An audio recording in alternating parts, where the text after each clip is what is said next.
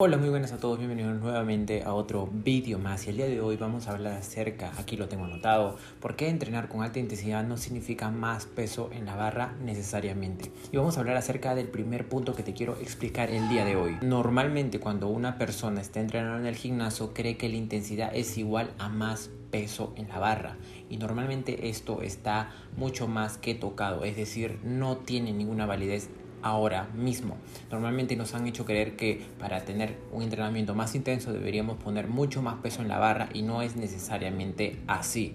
Así que recuerda esto porque es un mito que normalmente se ve en los gimnasios, que el coach de turno te dice que tienes que entrenar mucho más peso para comenzar a tener mucha más intensidad en tu entrenamiento. Ahora vamos a hablar acerca del volumen y la intensidad explicado como normalmente lo hacen en cualquier lugar, ¿no? En libros, las personas que lo saben o al menos tienen un nivel de conciencia acerca de qué es esto en el mundo del fitness. Ah, vamos a hablar primero del volumen. El volumen tiene que ver todo relacionado con las repeticiones, las series y eh, los días de entrenamiento en los cuales tú pones este volumen en la serie en la semana, es decir, en cuatro días, cinco días, tres días, como tú quieras programarlo, periodizarlo.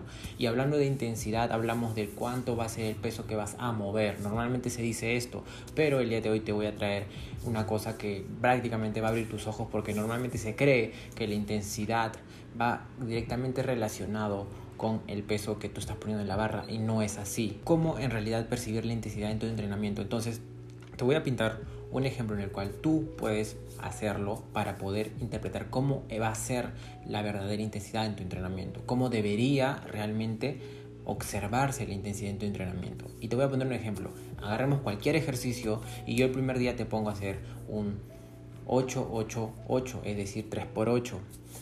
Pero yo te digo que en cada uno hagas un RIR 3, es decir, todos sabemos que existe un número de repeticiones en los cuales, que siempre son los últimos, en los cuales estamos realmente construyendo esa masa muscular, ya que normalmente la repetición 1, 2, 3 o 4, 5 no se cuentan, pero digamos las 5 últimas, las 4 últimas, las 3 últimas, cada vez que te vas acercando más al fallo muscular, van aumentando tu nivel de intensidad. Entonces, imagínate que yo te digo un eh, un 8x3 de un ejercicio, cualquier ejercicio que te puedas imaginar, un 8x3 de este ejercicio y yo te digo que lo hagas todo en un RIR 3 por esta semana. Entonces, en esta semana estás haciendo un 3x8 por RIR 3. A la siguiente semana se te deja ese mismo 3x8, pero ahora en un RIR 2. ¿Eso qué quiere decir? que vas a dejar 2 en recámara, es decir, a un RPE 8, ¿no? Para que puedas entenderlo de una mejor manera. Entonces, una vez que tú haces esto, estás comenzando a aumentar la intensidad cada semana. Es decir, existe una periodización. Tal vez en la otra semana aumentemos a un RIR 1 para luego la siguiente semana, o sea, a la cuarta semana, comencemos a recién aumentar el peso en la barra. Entonces, ¿qué has hecho ahí? Has trabajado la intensidad sin mover el peso. Has comenzado a aumentar la intensidad sin mover el peso. Esto lo que ocasiona es que normalmente las personas están creyendo que el peso está muy relacionado con la intensidad y no necesariamente es de acuerdo al RPE en cual tú te quedes, es decir, al RIR que normalmente te quedas, si te quedas con dos en la recámara o tres en la recámara en la primera semana, a la siguiente semana lo intentamos recortar un poco más. Entonces, de esa manera, sin mover el volumen de entrenamiento, sin mover eh, la intensidad del entrenamiento, estamos haciendo una sobrecarga progresiva que es lo que realmente se necesita para crear musculatura en el cuerpo. Entonces, quiero que te lleves este mensaje, que intensidad no significa necesariamente estar cada semana subiéndole el peso a la barra. Si tú estás en RIR 4, la siguiente semana haces RIR 3, la siguiente semana haces RIR 2, la siguiente semana haces RIR 1 y la última haces un descanso para luego hacer otra semana de fallo total y para que veas cuáles son tus marcas, entonces estás llevando tu cuerpo, estás generando en tu cuerpo un estrés en el cual progresivamente vas a ir incrementando ese estrés para que el último día puedas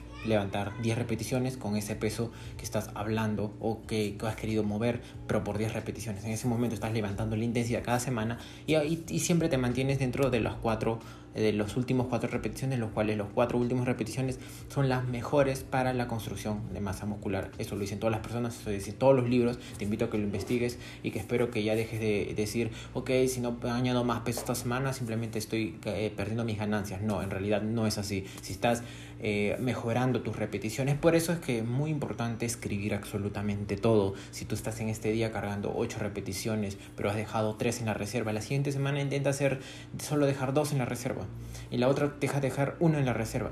De todas maneras estás construyendo una sobrecarga y a la otra recién añades el peso. ¿Entiendes a lo que me refiero? Entonces, de esto se trata de ir anotando todo, ir eh, poniendo todo en orden y saber cómo te recuperas en cada entrenamiento, porque recuerda, el músculo o el cuerpo no entiende de que si vas al gimnasio y entrenas en casa, el cuerpo solo entiende de estímulo de la fatiga recuperable y el daño muscular que le estás haciendo. Entonces, la fuerza que le estás ejerciendo al músculo va a ser directamente proporcional con el descanso que tienes que tomar para recuperarte de estos entrenamientos. Mi nombre es Ronaldo Mendoza, esto sería todo por el video de hoy. Espero que te haya gustado, suscríbete a mi canal y además también puedes seguir en mis redes sociales, TikTok e Instagram, en el cual sigo subiendo mucho contenido relacionado con el mundo del fitness. Nos vemos hasta el próximo video, compañeros y compañeras. Chao.